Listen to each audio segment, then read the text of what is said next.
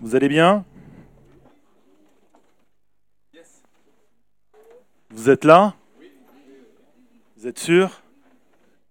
Vous allez bien? Ah, effectivement, vous êtes là. Je suis content d'être avec vous ce matin. Vous risquez d'être un petit peu moins content parce que j'ai essayé d'être court et je me suis rendu compte ce matin à 8 heures que ça ne serait pas possible.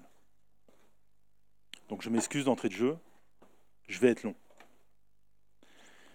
Je vais être long parce que je voulais à tout prix vous parler d'une petite épître. C'est une épître que Nadine a mentionnée la dernière fois, il y a 15 jours de ça, quand elle était à ma place sur l'estrade. Une toute petite épître qu'on a dans notre Bible qui s'appelle l'épître à Philémon. C'est une épître qui est assez particulière quand on y réfléchit, parce que déjà elle est toute petite, 22 versets si je ne me trompe pas, mais aussi parce que de toutes celles que Paul a écrites, c'est la seule qui ne s'adresse pas à une église ni à un de ses collaborateurs. Philémon était un ami de Paul. C'est peut-être l'épître la plus personnelle de Paul. Et souvent, les épîtres étaient des lettres, des lettres que Paul utilisait pour exposer des arguments afin de faire un enseignement. Ben, pas la lettre de Philémon. La lettre de Philémon n'est pas une lettre qui a pour vocation d'enseigner quelque chose de façon directe. En fait, si on regarde la structure de cette lettre, si on regarde les expressions qui sont utilisées par Paul, on pourrait classer cette lettre dans les lettres de recommandation. Qu'est-ce que c'était qu'une lettre de recommandation? À l'époque, une lettre de recommandation était une lettre qui était souvent écrite par un patron qui s'adressait à ses pairs, donc d'autres patrons, pour parler d'un client et demander une grâce pour ce dernier. Et c'est ce que Paul va faire dans cette lettre. Paul va s'adresser à Philémon, qu'il considère comme égal à lui, pour lui demander une faveur pour Onésime. Et Nadine nous expliquait la dernière fois que cette faveur qu'il va lui demander, c'est de pardonner à Onésime. Pourquoi en fait, quand on cherche un peu qui était Philémon, on se rend compte qu'on a affaire à un homme riche qui habitait dans la région qui entourait la ville de Colosse. Alors, on ne sait pas si c'était un propriétaire terrien ou si c'était un marchand, mais on sait que c'était quelqu'un qui avait des biens importants. Il avait une grosse maison et sa maison lui permettait d'accueillir littéralement une église à l'intérieur. On sait aussi qu'il était riche parce qu'il avait des esclaves. Et Onésime était un esclave. Alors là, je viens de prononcer le mot qui, au jour d'aujourd'hui, est un petit peu problématique, le mot esclave. Parce qu'aujourd'hui, nous avons une conception de ce que c'est qui était un petit peu différente de ce que c'était à l'époque. En fait, il faut comprendre qu'à l'époque, dans l'Empire romain, les esclaves étaient communs.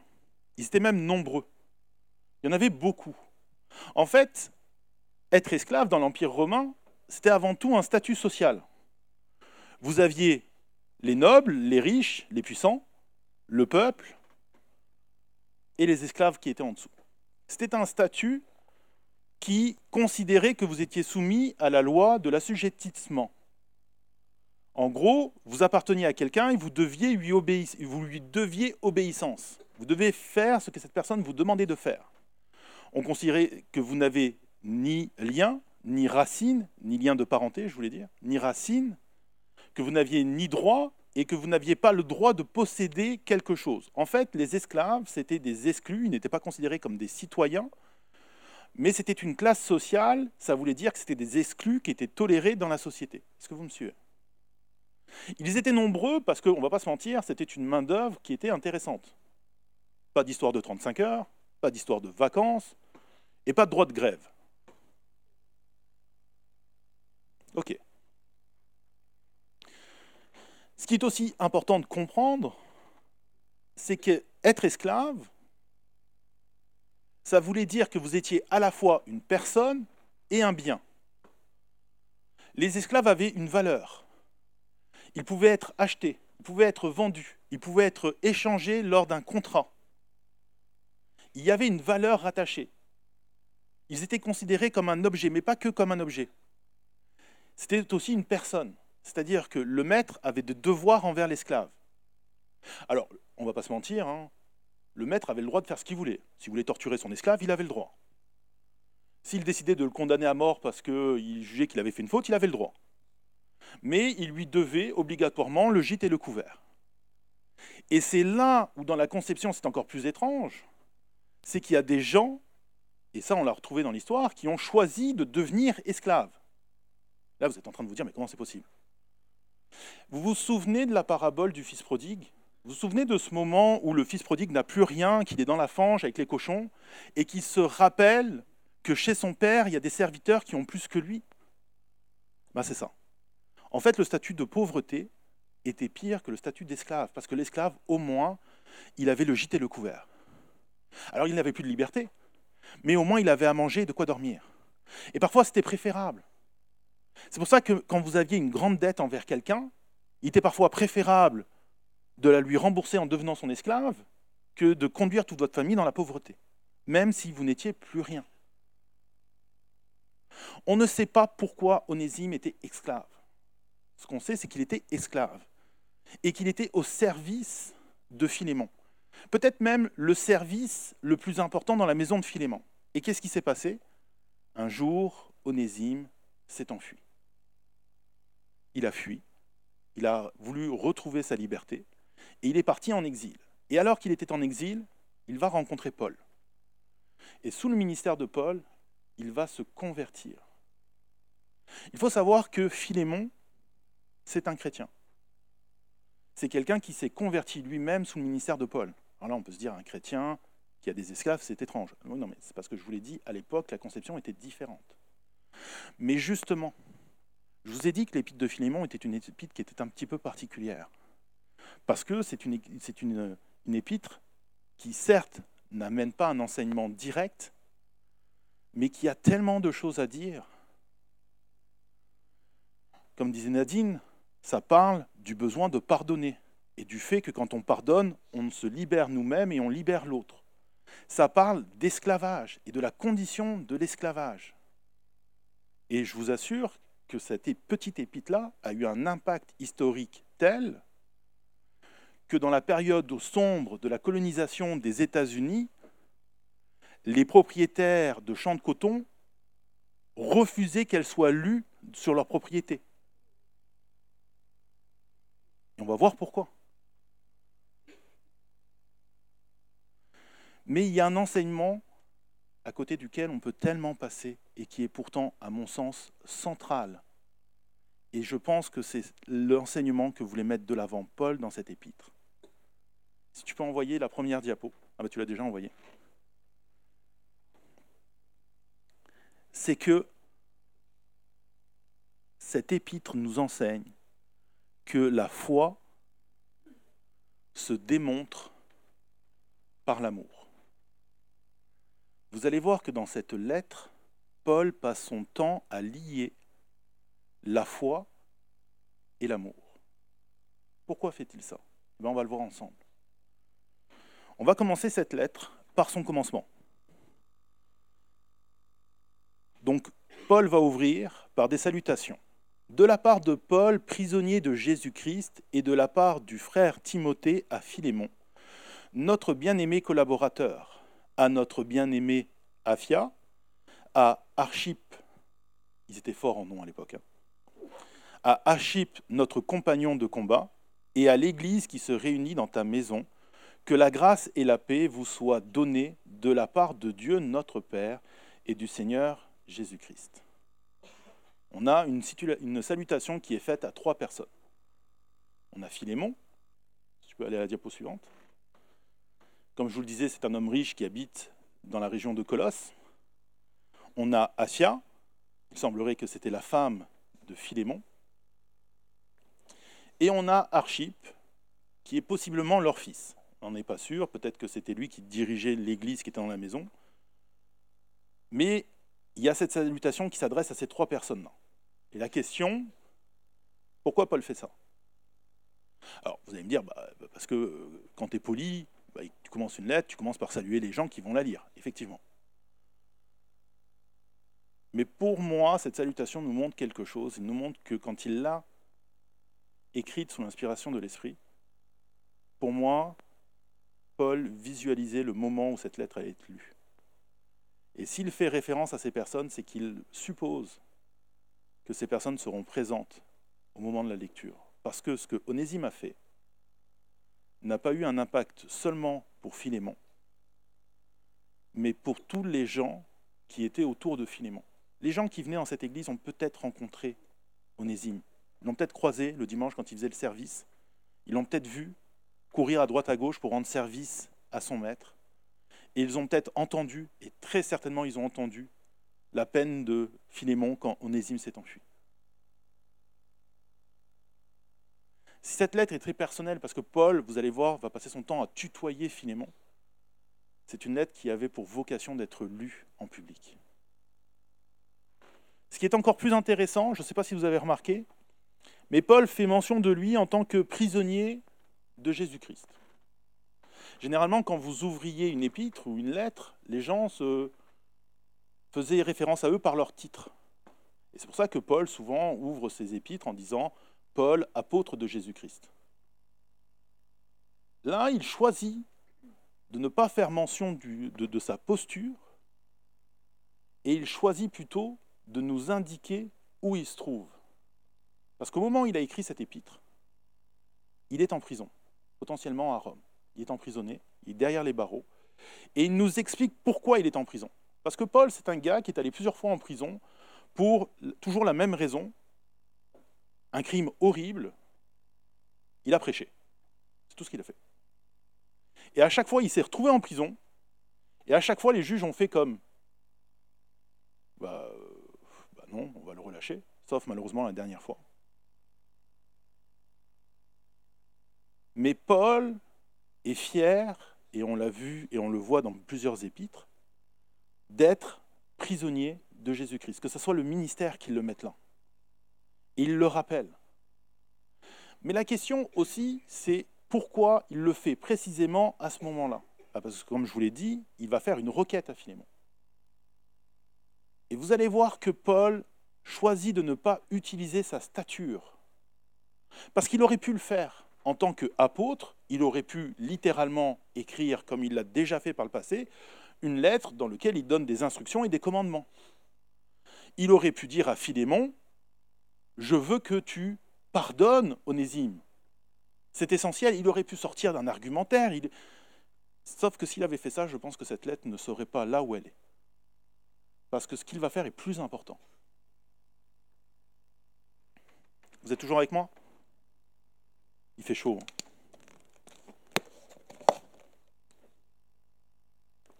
Il fait froid dehors, il fait chaud dedans.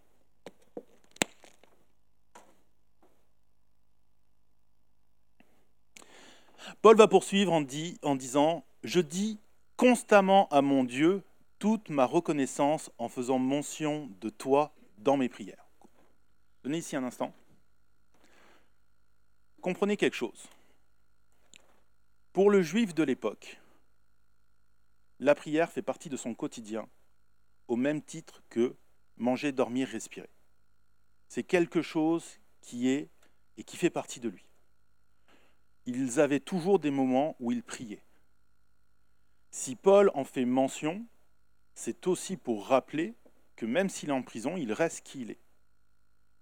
Mais il va indiquer les raisons, ou plutôt le sujet de ses prières et il rend grâce à Dieu pour qui Philémon est. Et qui Philémon est Car j'entends parler de ta foi dans le Seigneur Jésus et de ton amour pour tous les saints.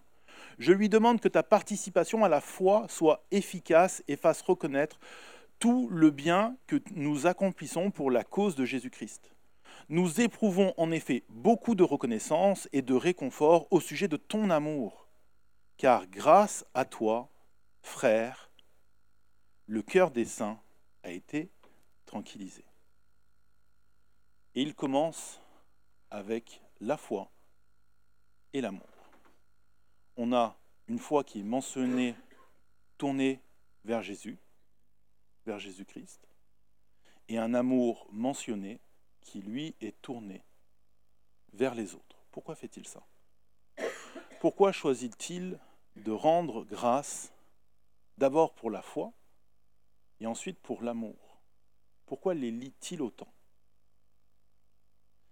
La façon dont il l'aborde sous-entend que la foi de Philémon se constate par l'amour qu'il exerce à apaiser les frères qui sont avec lui dans l'Église. Et cette mention de frère, le fait qu'il l'appelle frère, montre que en se nommant en tant que prisonnier de Jésus-Christ, ce que cherchait à faire essentiellement Paul, c'est à venir au même niveau que Onésime. Je n'utiliserai pas l'autorité que normalement j'aurais sur toi. Je vais venir à ton niveau et je vais parler avec toi. À ton niveau, à toi. Et on va se parler de cœur à cœur, de frère à frère. C'est pas moi l'apôtre et toi Philémon l'homme riche, parce qu'à l'époque être un homme riche dans la société c'était valorisé. C'est moi Paul, toi Philémon, on se parle de cœur à cœur, de frère à frère, d'homme de foi à homme de foi, d'homme d'amour à homme d'amour.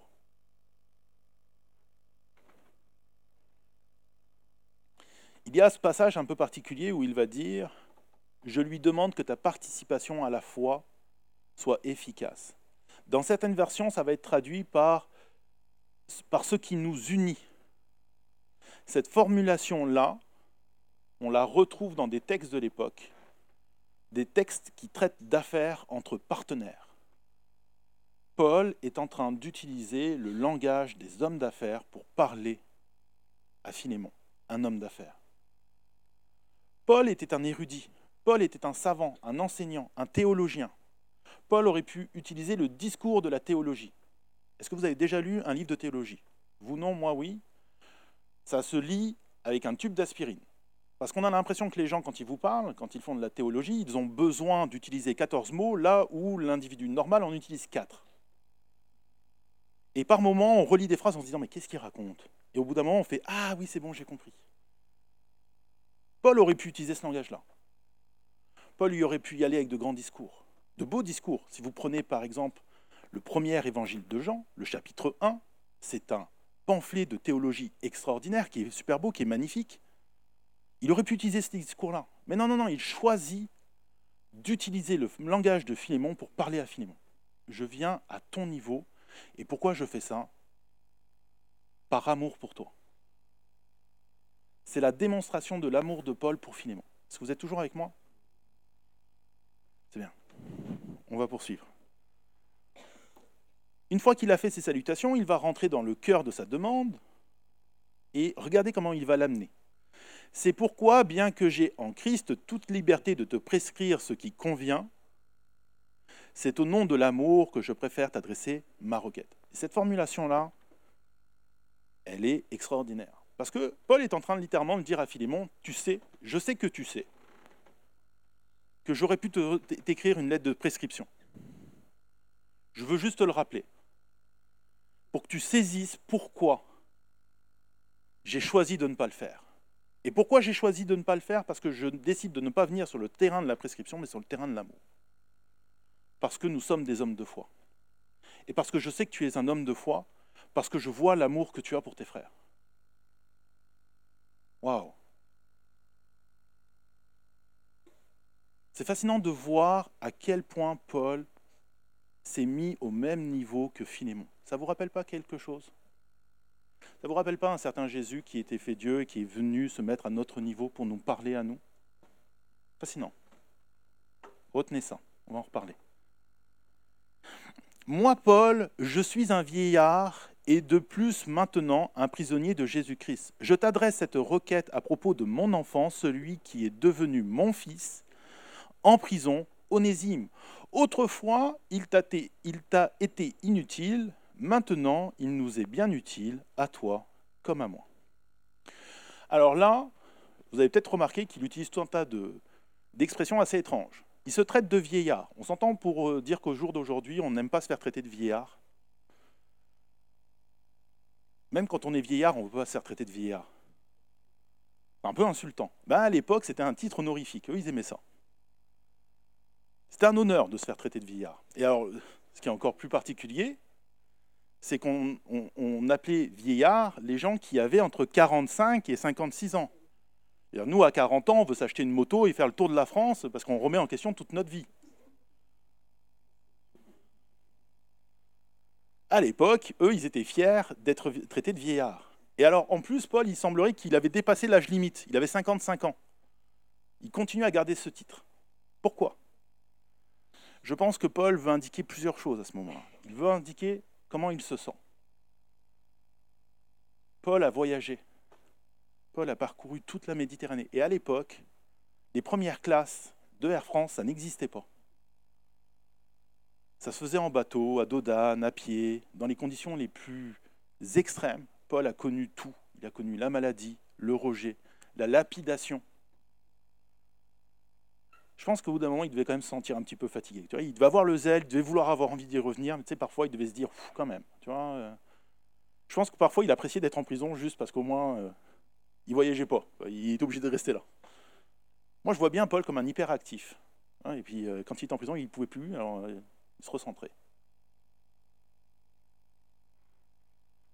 Mais, effectivement, tu, tu en faisais mention, on associait à l'âge la sagesse. Bon, on sait au jour d'aujourd'hui que c'est très discutable, mais à l'époque,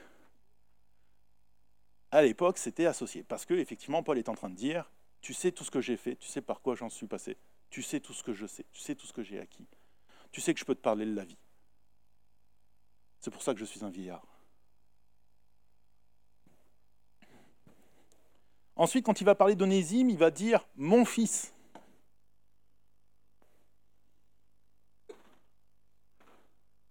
Ça, ça nous rappelle un peu Jésus quand il disait la même chose de ses disciples, quand il les appelait mes enfants. En fait, à l'époque, l'expression mon fils était là pour caractériser la relation qu'il y avait entre le maître et l'élève. Ce que Paul est en train de dire, c'est tiens, euh, je t'apprends un truc. Hé, hey, Philémon, tu te souviens d'Onésime? C'est mon élève. Moi, j'imagine bien la tête de Philémon. Vous savez, il sort le matin tranquille avec son café, se met sur le perron de sa maison. Et là, il voit un groupe d'hommes qui arrivent au loin. Et parmi ces hommes, il y a un visage qui, lui semble familier. Il dit, Tiens, je l'ai déjà vu quelque part. Et plus le groupe se ramène, plus la moutarde commence à lui monter au nez. Parce que ce visage-là, il se dit Ah non, non, non, non, non, c'est pas Onésime qui revient quand même. Et on lui tend une lettre. Il ouvre la lettre, là je pense qu'il se contient, parce qu'en dedans, ça devait vouloir hurler. Il se met à la lire. C'est de Paul. Bon, ça va Paul, salut. Et à un moment donné, il y a Paul qui va lui dire, dans sa lettre, Bon, qu'est-ce qu'il me veut, Paul? Je t'adresse cette requête à propos de mon enfant, celui qui est devenu mon fils en prison. Au nez quoi? Est-ce qu'il a hurlé? Est-ce qu'il a crié? Est-ce qu'il s'est énervé? Est-ce qu'il s'est dit, oh non, pas ça, pas ça, pas ça, pas ça, tout, mais pas ça, autre chose. Un autre fils. Est-ce qu'il a voulu l'appeler en lui disant Tu veux pas en adopter un autre? Tu veux pas prendre un autre élève? Vous devez comprendre quelque chose. Quand Onésime est parti, il y a quelque chose qui s'est passé. Alors, certains théologiens vont nous dire que potentiellement, quand il est parti, il aurait volé Philémon. On ne peut pas le dire avec certitude, mais c'est possible. Peut-être que il a pris des objets dans la maison et qu'au moment où il a, il, a fui, il a emmené avec lui ces objets pour pouvoir justement payer sa fuite. Ou alors, parce que ça c'est déjà arrivé, il semblerait, il est possible que Philémon lui ait demandé d'aller faire une course, qu'il lui donnait une somme d'argent et qu'au lieu de faire la course, eh ben, l'autre il soit enfui. Mais plus que ça, je vous ai dit tout à l'heure que les esclaves étaient considérés comme un bien, ils avaient une valeur monétaire. C'était des travailleurs pour chaque journée où Onésime n'était pas à son poste, Philémon perdait de l'argent.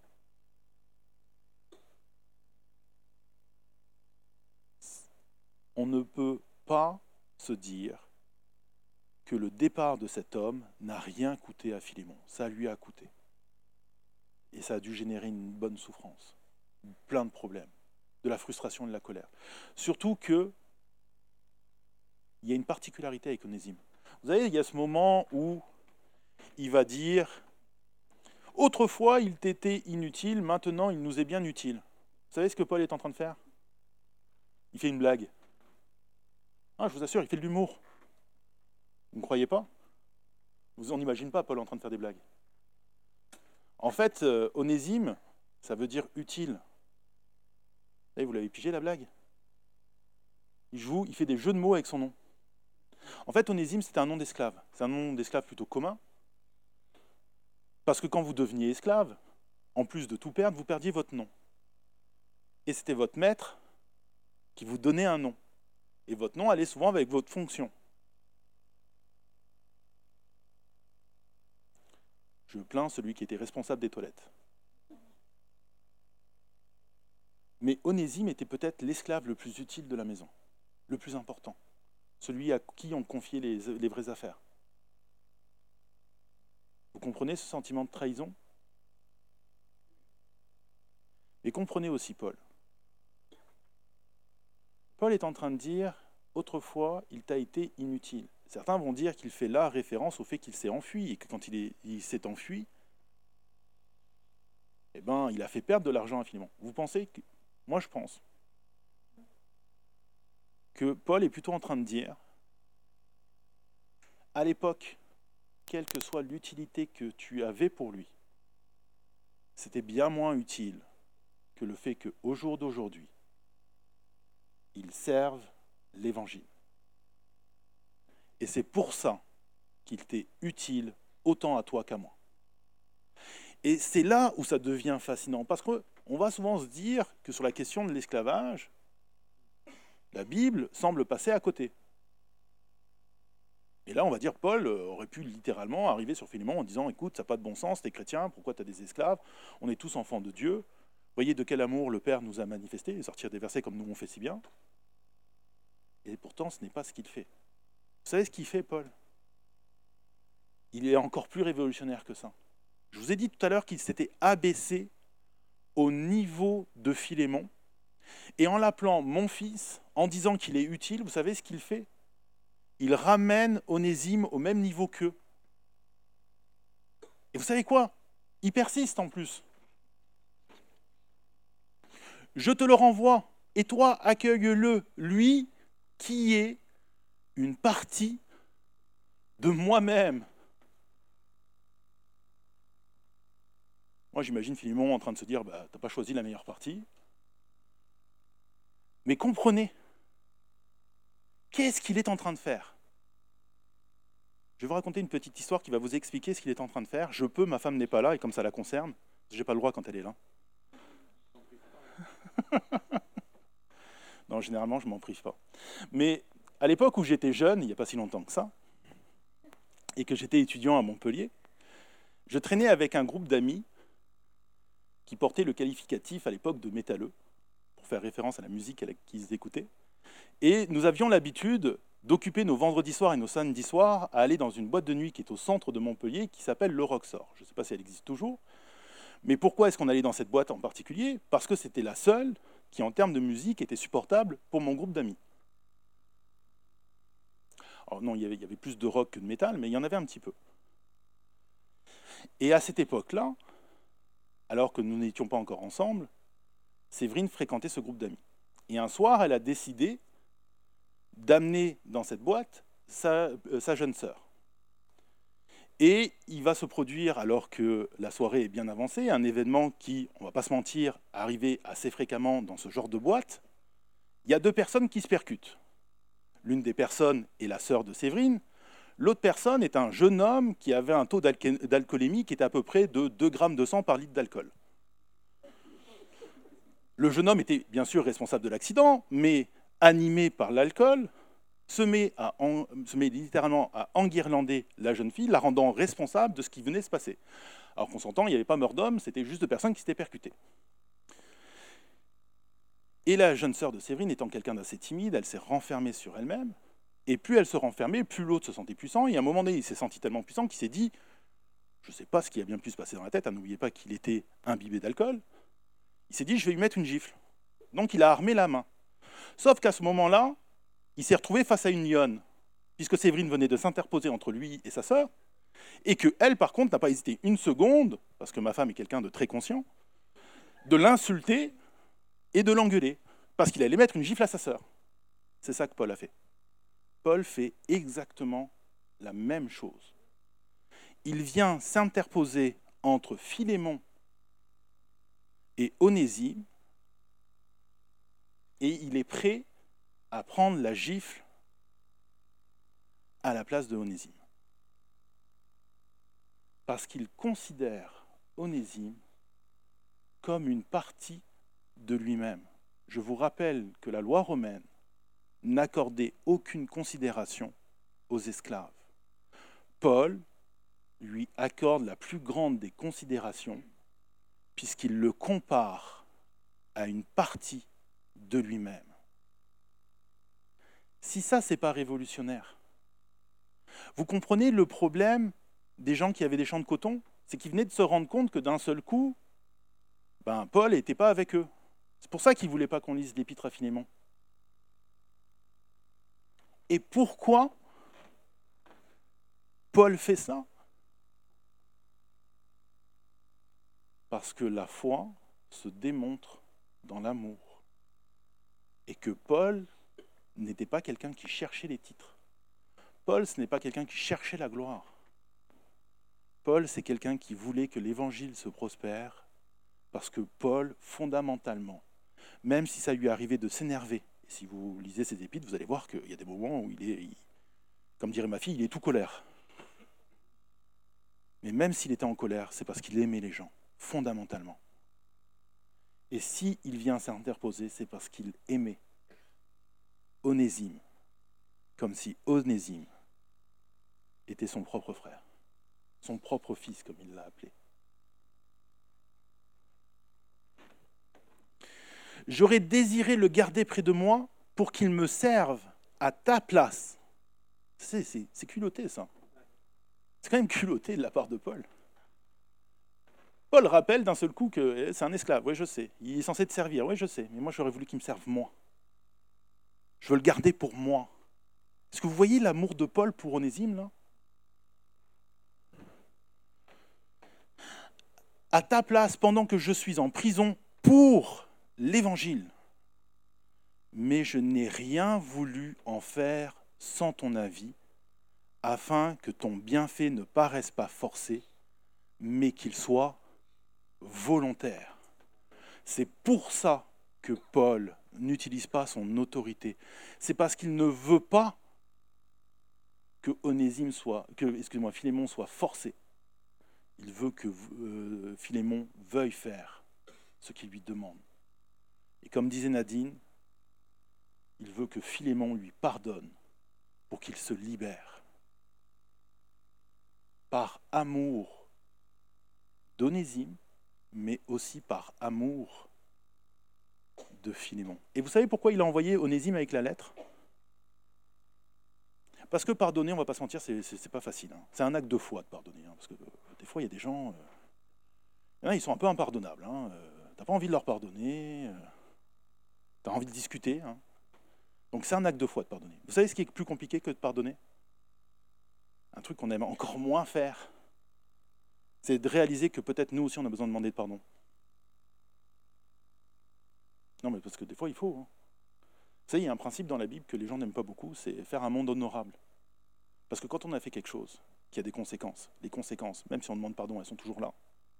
Il faut qu'il y ait réparation. Moi, je suis sûr que Paul il voulait qu'il y ait une discussion entre Philémon et Onésime. Oh, j'aurais tellement voulu voir à quoi ça a dû ressembler. Combien de fois Philémon a fait le tour de la maison? Combien de fois sa femme lui a couru après avec une tasse de thé, une petite camomille pour qu'il se calme?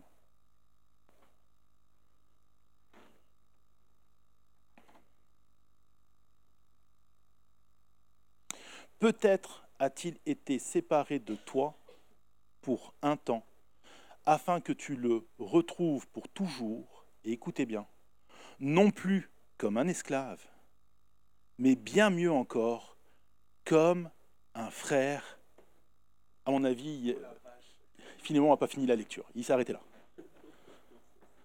À mon avis, c'est quelqu'un d'autre qui a dû finir la lecture. Comme un frère bien Alors vous savez, quand Nadine vous parlait du pardon, c'est ce que Dieu vous demande. La personne que vous pardonnez, il faut que vous la voyez comme un frère bien-aimé.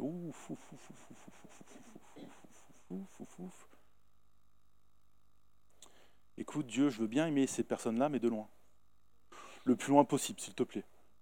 Si potentiellement, euh, il peut être très, très, très, très, très, très, très loin, euh, je te promets que je serai un bon chrétien.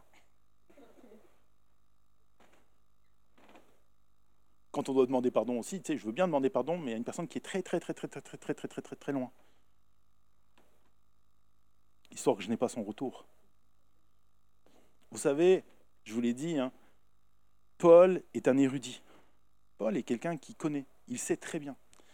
Et Paul était très, bien, était très au courant qu'à l'époque, la loi romaine lui interdisait de garder Onésime auprès de lui. La loi romaine disait que si vous trouviez un esclave qui s'était enfui, vous deviez le rapporter à son maître. Quand je vous dis que les esclaves étaient considérés comme des biens, on parle de trouver et ramener.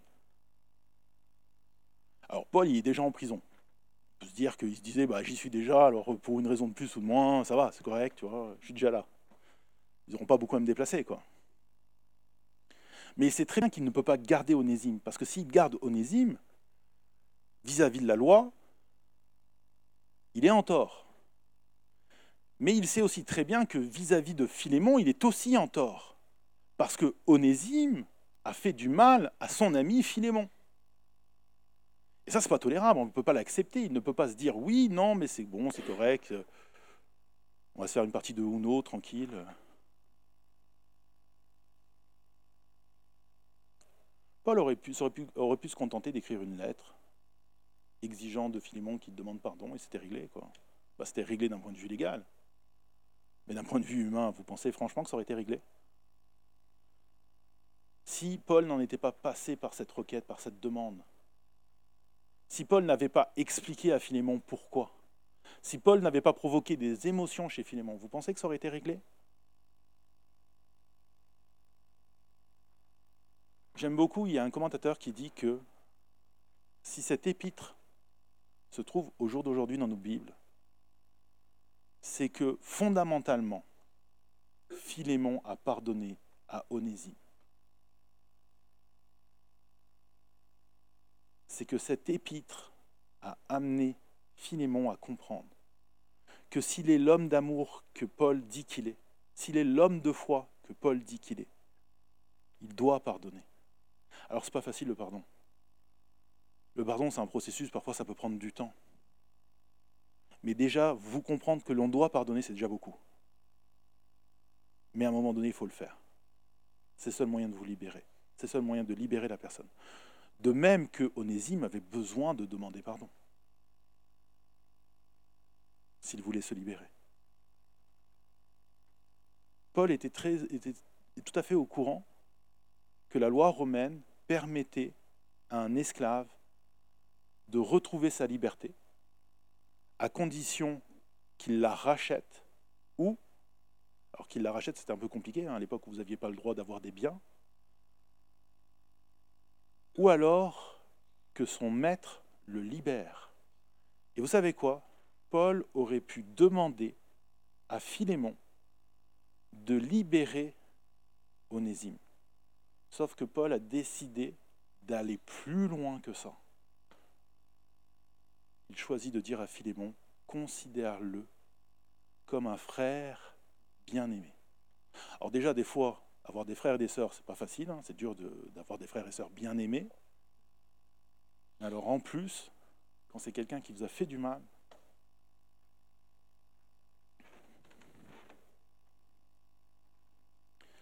Ce qui est aussi intéressant, c'est le moment où il va lui dire il a été séparé de toi pour un temps, afin que tu le retrouves pour toujours. Ce qui est intéressant, c'est que cette formulation-là, c'est une formulation que tu le retrouves qui était utilisée très souvent dans les lettres dans le cadre de transactions économiques. Il reste dans le langage de Philémon, sauf qu'il ne parle pas ici d'une transaction d'argent, mais bien d'une transaction d'amour.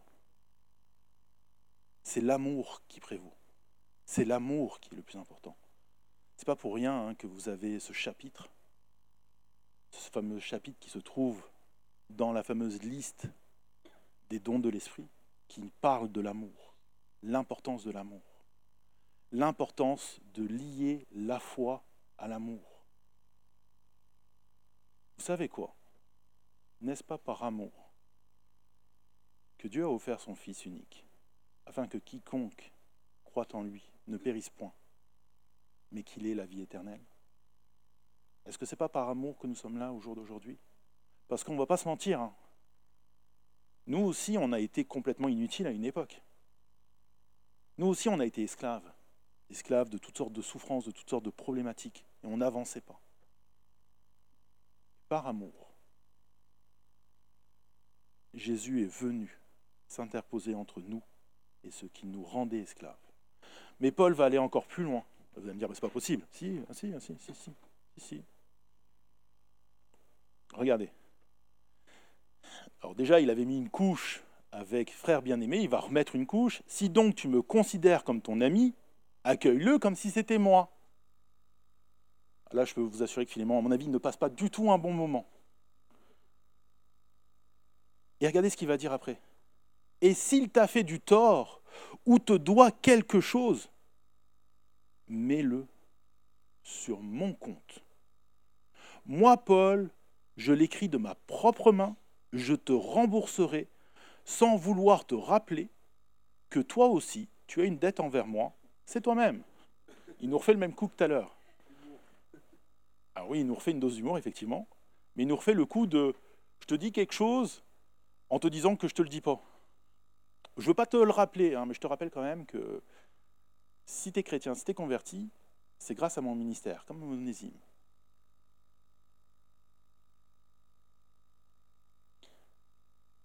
Paul prend sur lui la dette de Onésime pour son compte. Et attention, parce qu'on ne sait pas la hauteur de cette dette. Comme Séverine, quand elle prend la place de sa sœur, elle ne sait pas la puissance de la baffe qu'elle peut prendre. Mais Paul n'hésite pas. Pas un, instant. Oui, frère, rends-moi ce service dans le Seigneur. Vous vous rappelez qu'il avait dit que par amour, il avait tranquillisé les frères? Il va lui faire la même demande. Tranquillise mon cœur en Christ. Ce qu'on ne se rend pas forcément compte ici, c'est qu'en termes d'expression et de langage, Paul vient d'utiliser tout le répertoire de la reconnaissance de dette. C'est une reconnaissance de dette qu'il a émis envers Philémon pour tout le mal que Onésime lui a fait. C'est ça la croix.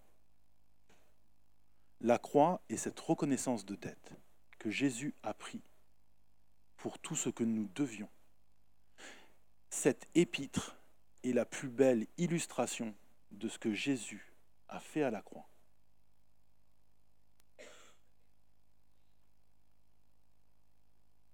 Et il va conclure en disant, c'est en, comptant sur ton obéissance que je t'ai écrit, sachant, écoutez bien, que tu feras même plus que je ne te demande. Waouh Il sait qu'il fait une demande, mais il sait que Philémon va y répondre et que Philémon va même répondre plus parce qu'il a foi et parce qu'il sait que Philémon est un homme de foi. Donc Philémon est un homme d'amour.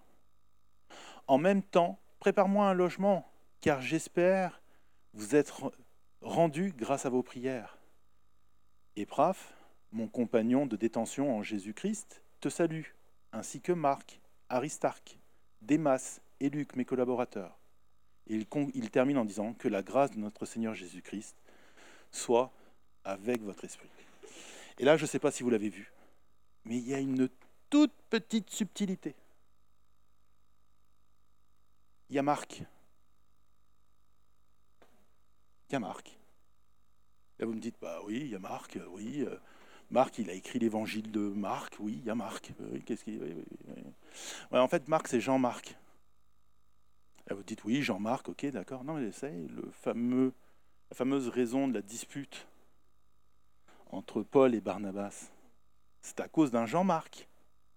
Parce que Jean-Marc les avait accompagnés lors du premier voyage, il les a abandonnés, Paul en a vraiment souffert, et que quand ils vont faire un deuxième voyage, Barnabas veut le prendre, Paul lui dit bah, c'est parce qu'il est de ta famille que tu veux le prendre, mais sérieusement, ce gars est pas fiable, ne le prends pas.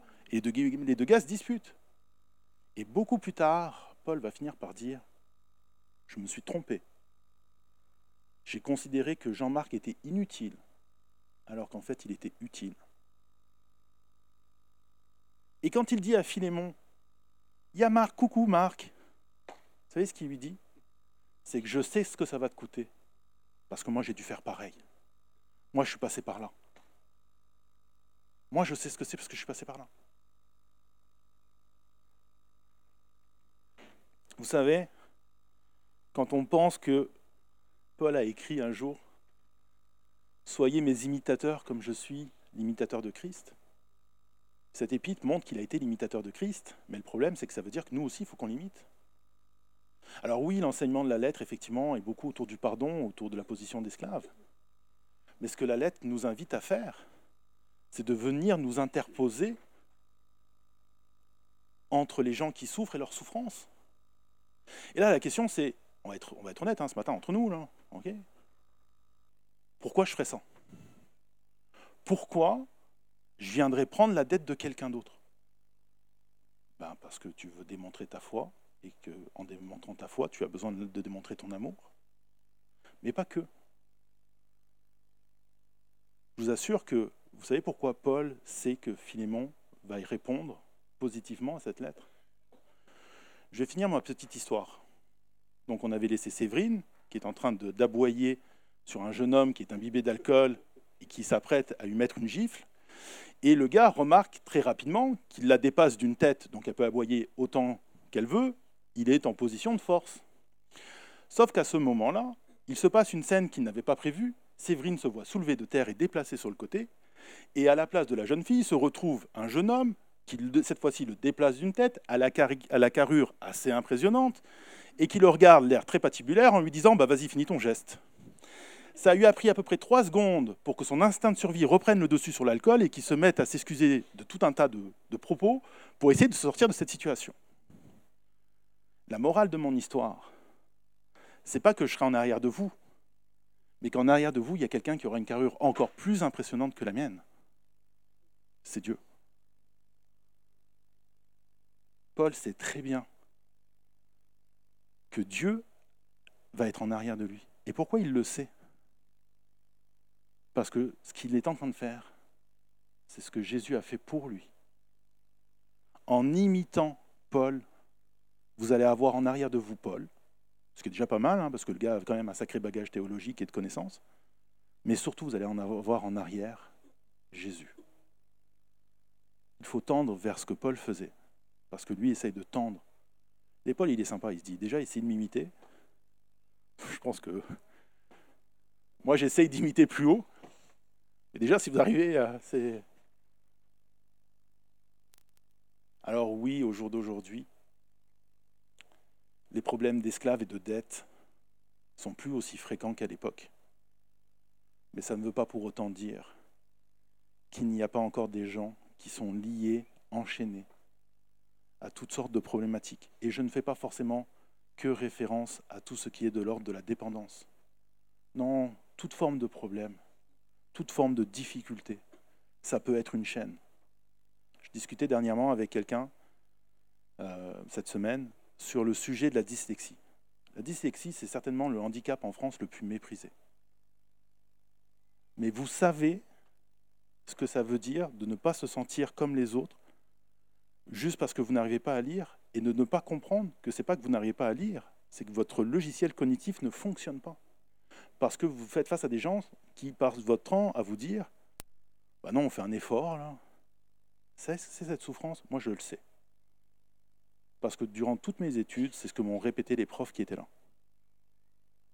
Durant toutes mes études, même si dans mon dossier il y avait marqué dyslexique, on m'a passé son temps à me le reprocher. Cette souffrance-là, ça vous enchaîne. J'ai passé des années à m'excuser d'être dyslexique. C'est logique ça? Ça ne fait aucun sens. Et ça prend le moment où je suis devant un expert qui m'explique que mon fils l'est aussi. Et même si on vous explique que ce n'est pas de votre faute, en tant que parent, Vous avez vécu ça. Vous vous sentez responsable de lui faire vivre à lui. Et c'est à partir de là que j'ai dit non, ça suffit. Il y a des gens qui vivent avec ce genre de chaîne qui sont juste à côté de vous. Et ce que Paul nous apprend et nous enseigne dans Philémon, c'est que si vous vous dites homme de foi, vous allez vous interposer par amour pour eux, pour que eux qui se sentent inutiles finissent par devenir utiles. Vous savez, on se dit souvent, mais comment je peux montrer, comment je peux évangéliser, comment je peux témoigner? Aime les gens. Interpose-toi. Dis, je vais porter ta douleur avec toi. Je vais t'accompagner. C'est ça la vocation de l'Église. Est-ce que j'ai tort? Est-ce que j'ai tort? Est-ce que j'ai tort? Alors ce matin, on fait quoi? On reste en arrière, on observe la scène? Ou on déplace la personne et on prend sa place en disant vas-y, je suis prêt, je vais encaisser. Est-ce qu'on reste des enfants ou est-ce qu'on devient des vieillards?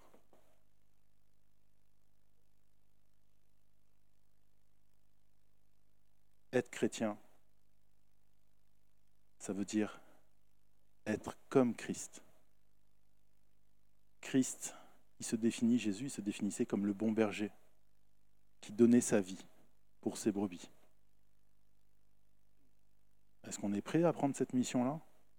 Est-ce qu'on est prêt à changer le monde pour ça? C'est dur, hein, parce qu'à d'un côté, euh, nous aussi on souffre. Nous aussi on a des problèmes. Qui va s'occuper de nous? Jésus. Bien répondu. On a déjà Jésus, nous. Il est déjà là. Il fera toujours sa part. Mais les personnes qui sont à côté de vous, qui ne savent pas, votre responsabilité maintenant, c'est de leur faire savoir. C'est pour ça que même si l'épître de Philémon, elle est toute petite, même si elle paraît à côté par exemple de l'épître de Romain, elle paraît minuscule, l'enseignement qu'elle apporte est fondamental parce que nous avons besoin de comprendre que nous ne sommes pas des spectateurs, que quand nous voyons des frères qui se brouillent, nous ne devons pas être spectateurs, nous ne devons pas sortir le popcorn et attendre que les choses se passent. Nous devons devenir des acteurs, des acteurs qui s'interposent, des acteurs qui disent je vais prendre sur moi, je vais t'accompagner, je vais t'aider. C'est quoi ta dette? Je suis intéressé, dis-moi, parle-moi. J'imagine, vous savez, plus que la discussion entre Onésime et Philémon, j'imagine le moment où Onésime a dû tout avouer à Paul. Ça a dû être quelque chose. Ça a dû être déchirant. Ça a dû être compliqué. Et pourtant, ça a été si simple pour Paul.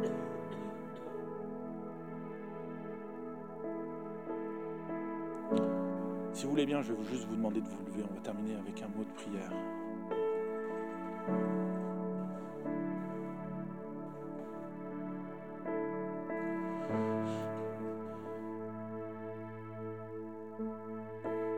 Jésus a dit, allez de par les nations, porter le message et l'évangile. Et si vous vous demandez aujourd'hui ce que ça veut dire, message de l'Évangile, c'est que Jésus a pris notre dette à son compte et qu'il nous a libérés. Nous qui étions esclaves, nous sommes aujourd'hui appelés enfants de Dieu. C'est pour ça que Jean va dire, voyez de quel amour le Père nous a lui-même témoigné. Il nous a lui-même appelés ses enfants. C'est son choix, c'est sa volonté. Et en tant que fils, il est l'enseignant, nous sommes l'élève. Nous devons apprendre à faire voyager ce message, comme Paul l'a fait. Soyons ses imitateurs. Merci Seigneur pour la croix. Merci Seigneur pour cette lettre que tu as écrite en notre honneur, en notre faveur cette lettre où tu nous as recommandé auprès de ton Père, où tu as parlé du mal qu'on avait fait. Parce que oui, on ne peut pas ignorer qu'on a blessé le Créateur. Merci Jésus parce que tu as pris sur toi, sur ton compte, cette dette que nous avions auprès de ton Père. Merci Seigneur pour l'épître de Philémon que tu as fait parvenir jusqu'à nous. Et ce matin,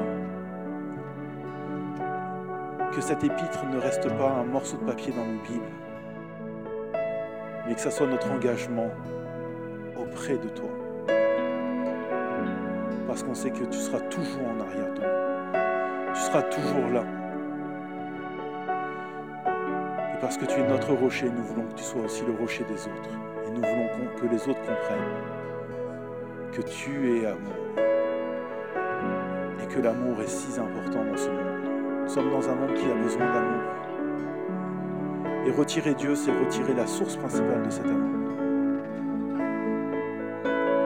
Alors, Église Nice Métropole, soit ce matin et dans les prochains jours ce phare qui pointe vers la source d'amour, qui pointe vers Dieu. C'est ma prière pour vous, nom précieux de Jésus.